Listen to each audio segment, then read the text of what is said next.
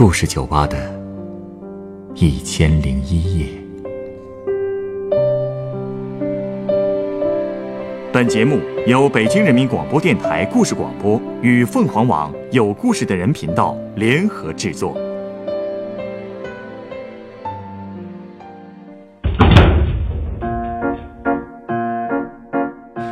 欢迎光临故事酒吧。今天来到酒吧的这位客人，三年里前前后后搬了六次家，这究竟是为什么呢？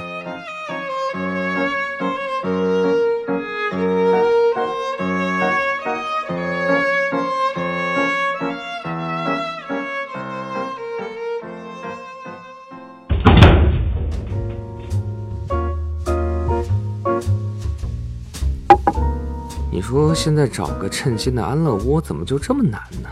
怎么，想买房？嗯，哦，不是在北京买，在我们老家买。我这不是刷房产信息呢吗？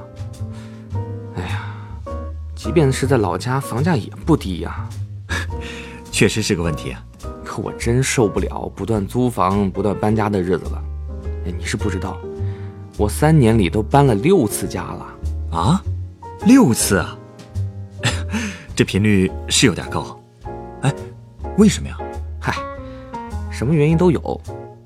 我家在福建的一个小县城，大学毕业之后，我就去了晋江的一家公司。哎，你知道晋江吗？嗯，知道。那边卖鞋特别有名，有钱人也特别多。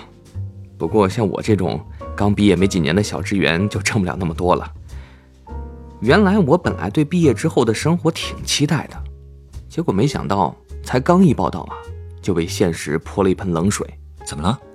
因为我家不是晋江的，所以住是个问题。我本来以为呢，哎，公司肯定应该有员工宿舍吧，结果没想到我去的时候，宿舍住满了，我就只能自己出来租房子住。没办法，我就只能先在旅店住两天，然后每天一下班就四处坐车去找房子。这个过程啊，特别受罪。是因为很难找吗？先不说难不难找，咱们就说晋江的交通就挺让人受不了的。有时候一辆公交车要等半个小时，而且那车还不是每站都停。经常是我等车无聊玩手机，一抬头车就开走了，然后又要等半个小时，因为没人招手啊，司机就以为没人上车。好像有的地方是这样的。嗨，我估计啊，晋江公交司机的工资啊，应该是跟他一天跑多少趟挂钩的。他们一摸到方向盘，哎呀，马上就能变赛车手，直接上演《速度与激情》啊！不至于吧？你哪天去坐一次就知道了。主要是我还晕车，这一趟下来，感觉身体都被掏空了。那真是挺够呛的。哎，说起来，你这第一套房子找了多久才找到的呀？哎呀，别提了，那几天我是从市中心开始的，沿着我们那边一条主干道一路找房子，但是一套满意的都没有。后来我也索性不找了，直接打电话。中介的电话？找中介多贵呀！路边电线杆上，不是经常有那种招租的广告吗？我呢就一个一个打电话问，但是不是打不通，就是已经租出去了。找了一个星期也没找到合适的。后来还是我女朋友的室友帮忙介绍的，租了她亲戚的一个房子，房租五百，包水电。嗯，快说说，房子怎么样？嗯，房子我还比较满意，还挺宽敞的，就是旧了一点，里面的家具也没两件，看着还挺有年代感的，估计比那房子都老。而且那窗户用报纸糊了一层，哎，就当窗帘用吧。不过搬进去第二天啊，房东就拿了一张纸到我房间来，给我念他的规矩。什么不许在房里做饭呐，不许在房里烧开水呀，不许晚上十点以后回来呀，巴拉巴拉说了一堆。什么？这，哦，饭也不让做，开水也不让烧，那这怎么住啊？嗨，反正就是不让见明火，估计是怕我把房子给烧了吧。但是不管怎么说啊，我总算在晋江啊有了一个窝。后来你是不是觉得这房子太破，规矩太多才搬走的？那倒不是。这后来没过多久，我女朋友不是搬过来跟我一块住了吗？那个时候我和她已经订婚了，可是结果没住俩月，嗯，床塌了啊！那床本来就是那种老旧的木板床，挺不结实的。虽然说后来找人给修好了，但每次睡的时候吧，哎，我还是战战兢兢的。所以没住多久啊，我俩就搬出来了。新搬的这个房子离我女朋友上班的地方特别近，走路就两分钟，所以她特别满意，我就租了。这次的房东是个三十多岁的妇女，带着个小孩，人还可以。房子装修也比之前那个好，三室两厅一卫，哎，就跟那种合租公寓似的，一人一间，然后共有公共区域。房东每两天就把房子打扫一遍，也包括我的房间，厨房用具随便用，米和油都是房东提前买好的，卫生间也是，洗漱用品齐全，连 WiFi 啊、电视啊、沙发呀都随便用。哎。这待遇这么好啊！是啊，我也觉得很奇怪，但是一开始也没想那么多，反正他说可以用，那我就用了。但是住的时间长了吧，我就发现这房子不太对劲儿，不对劲儿？怎么个不对劲法？我总觉得这个房子是不是风水不好啊？你看，我住进来没多长时间，就发生了好多倒霉事儿。先是我丢了工作，没过两天又弄伤了手，而且最诡异的是。我女朋友竟然怀孕了，呃，没做好保护措施，做了呀。要不说诡异呢，这几率也太小了吧。虽然我们俩都想把这个孩子留下来，但是当时我们俩饭都快吃不上了，哪有闲钱养孩子呀？所以最后只能，哎，忍痛的把孩子拿掉了。哎呀，这太可惜了。另外还有一些稀奇古怪的事情，反正就是住的不舒服。我觉得吧，这事儿。也不能怪房子呀，很多人可能都这样，一段时间里倒霉的事儿都赶一块儿了。哎，不管什么原因吧，反正后来我女朋友的公司人事调动，把她调到了福州。我们俩都觉得大城市机会多，没准能比现在混得好，所以呢，就又搬了一次家。那福州找房子还算顺利吗？还行。为了方便给女朋友上班，我们就在福州最繁华地段的那个小区啊，租了一个房子。这次的房子是七十年代那种教职工宿舍，两室一厅，顶楼还有个小阳台。我们自己呢住主卧，次卧就租给了另外一对小情侣。房东是个九零后的年轻小伙子，不过到现在为止啊，他对我来说都是一个谜。呃，什么意思啊？因为自从把房子租给我以后，他就没再露过面。当然，我这个人心也比较大，所以也不是特别在意这个事儿，就踏踏实实住下了。哦，对了，还有一点比较麻烦，因为之前的房子不都是房东在打理吗？这次呢，因为没有人管，所以所有的事情都得自己来。比如修东西，洗衣机坏了要自己修，马桶堵了自己通，灯泡坏了要自己换。总之，所有事情都得自己动手。哟，你还挺全能的，还什么都会啊？不会呀，都是现学的。总不能让我女朋友动手吧？所以一段时间下来，我就觉得我这生活技能啊。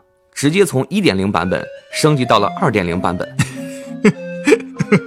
不过就算这样，还是有很多时候是我控制不了的情况。你比如厨房的屋顶经常漏水，南方不是有雨季吗？一到下雨天，哎呀，这个厨房就水漫金山，我就得把家里的盆呐、桶啊全拿出来，然后摆一地开始接水。倒还好，我女朋友安慰我说：“没事儿，这水还可以冲厕所。”哎。有时候晚上躺在床上，听到那个厨房里滴滴答答的水声，还真有点画船听雨眠的感觉，还挺有情调的。哎，生活中很需要你这种乐观主义啊！乐观也是一天，悲观也是一天，还是乐观一点好。没错。不过有个事儿，我是怎么也受不了了，就是这个房子的原住民。原住民？就是老鼠和蟑螂啊！嗨，他们呀，哎呀，我为了整治他们啊，药啊、工具都买遍了，但是没什么效果。我怀疑可能是小区门口那老头卖给我的是假药。嘿，那也不一定吧？我有证据，他之前就跟我说，我这老鼠药，老鼠不吃我吃，你听听他都敢吃。哈哈哈哈哎，你这脑回路还真算是清奇啊！哎你是不是受不了这些原住民才要搬走的？那倒不是，毕竟这房子优点还是比缺点多。我最满意的还是阳台，因为阳台正对着福州最繁华的那个商圈，视野特别好。阳台呢有两个高脚凳，所以我就买了一个高脚杯，没事呢就在阳台上一边喝红酒一边看看夜景。其实啊，我在那儿住的挺开心的，应该算是我在福州生活最开心的日子了。本来打算就这么一直住下去，不过有一天啊，我家突然来了好几个陌生人，说这房子是他们的，要收回，并且啊跟我们说限我们五天内搬走。啊，什么情况啊？这是？我当时也懵了，就立马给房东打电话。一开始他还支支吾吾的，我再三追问，他才说出来，说原来啊这房子是他从别人那儿租来的，再转租给我们。哦，怪不得之后就不见人影了呢。嗨，这个我倒是能理解。那有人租了房子自己不住，然后再高价租给别人，中间赚差价。但是我跟真正的房东聊了之后才知道。这房子原本租金是一千块钱一个月，但是假房东只收了我们八百，也就是说，他不但没赚到差价，反而还赔钱了啊！真有这么傻的人？所以说不正常啊！然后我就突然想，这假房东是不是在干什么不法勾当啊？难不成在我们房间里装了监视器？我就立马把房间翻了一遍，什么也没找到，但我也实在是找不出别的可疑的地方了，所以直到现在啊。这个事儿都是个谜，真够奇怪的呀。那后来呢？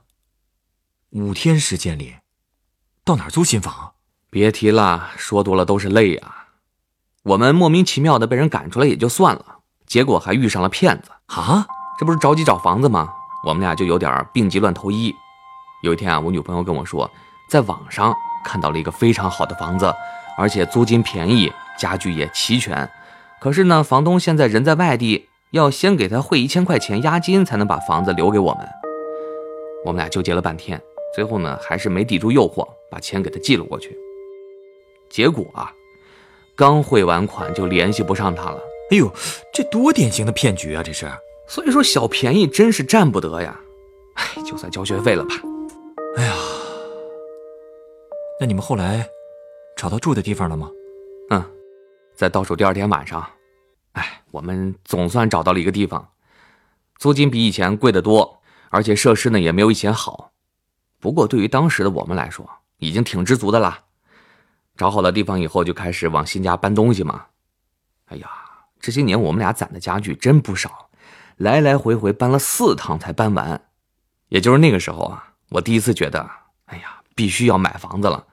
这么颠沛流离的生活，真是太折腾人了。嗯，那倒是啊。有自己的房子的话，就踏实多了。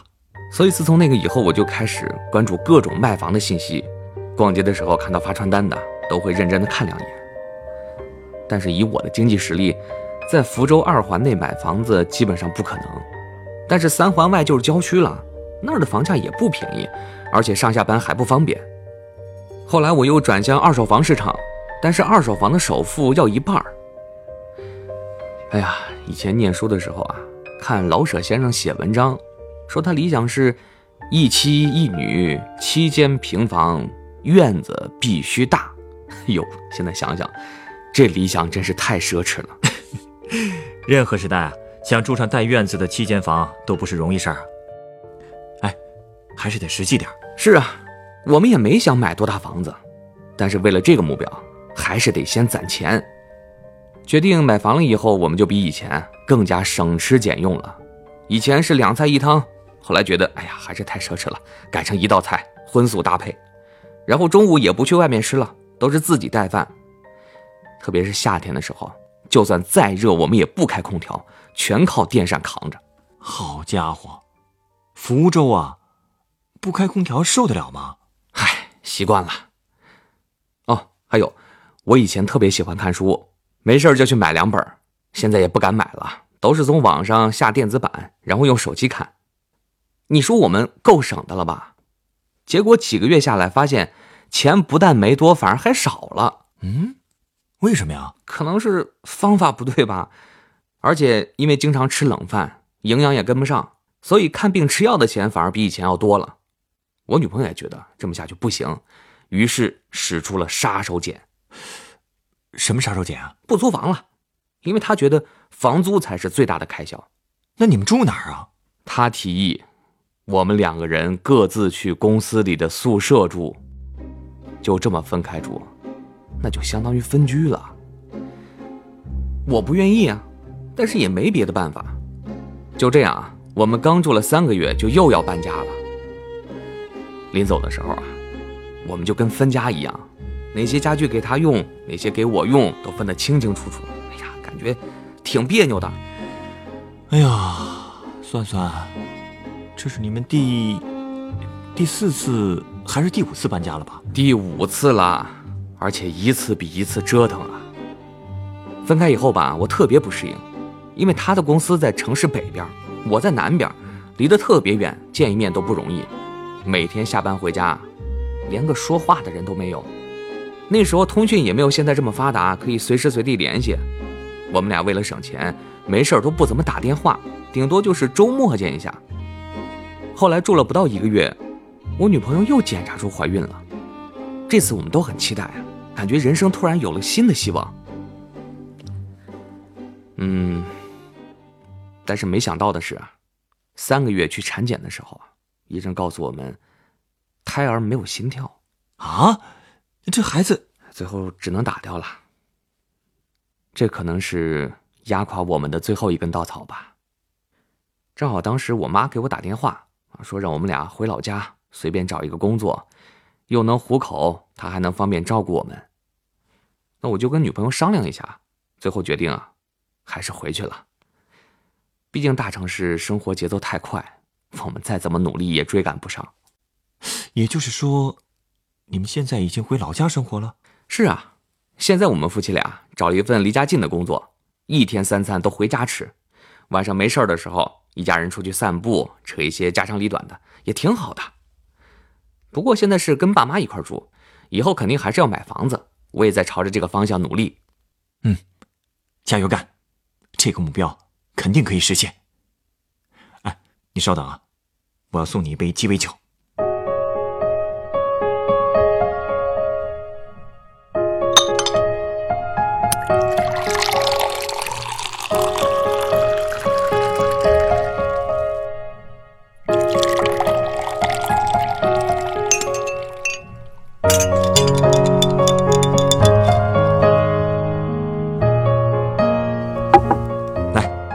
这是你的鸡尾酒，它是由沃德嘎。君度酒、越橘汁和鲜榨青柠调成的，名字叫做“四海为家”。四海为家，哎，和我的经历还真是差不多。呃，虽然不至于遍布四海吧，但前前后后这么折腾，也很能体现这个词的意思了。其实啊，我想说的是，在这么颠沛流离的生活当中，你也一定能够明白什么才是最重要的了。你的意思是，事业有成。有钱买房固然重要，但人生的目的确实不应该只局限于跟上大城市的生活节奏。嗯，你说的对。其实最近我也在反思，可能是因为看到同学们在大城市里过得很幸福，不是很甘心，才想去拼一把的。其实啊，只要找到适合自己的生活方式，在任何地方都可以过得很幸福。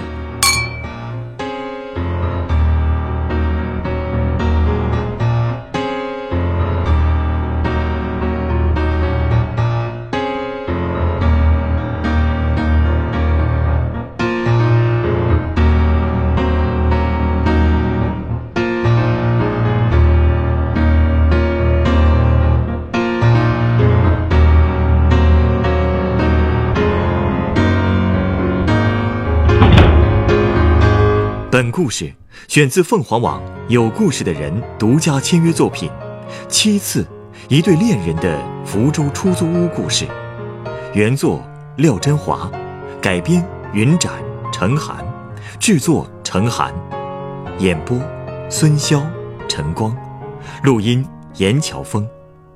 人人都有故事，欢迎搜索微信公众号“有故事的人”，写出你的故事，分享别人的故事。下一个夜晚，欢迎继续来到故事酒吧，倾听人生故事。收听最新节目，请关注北京故事广播，工作日每晚九点播出的《故事酒吧》的一千零一夜。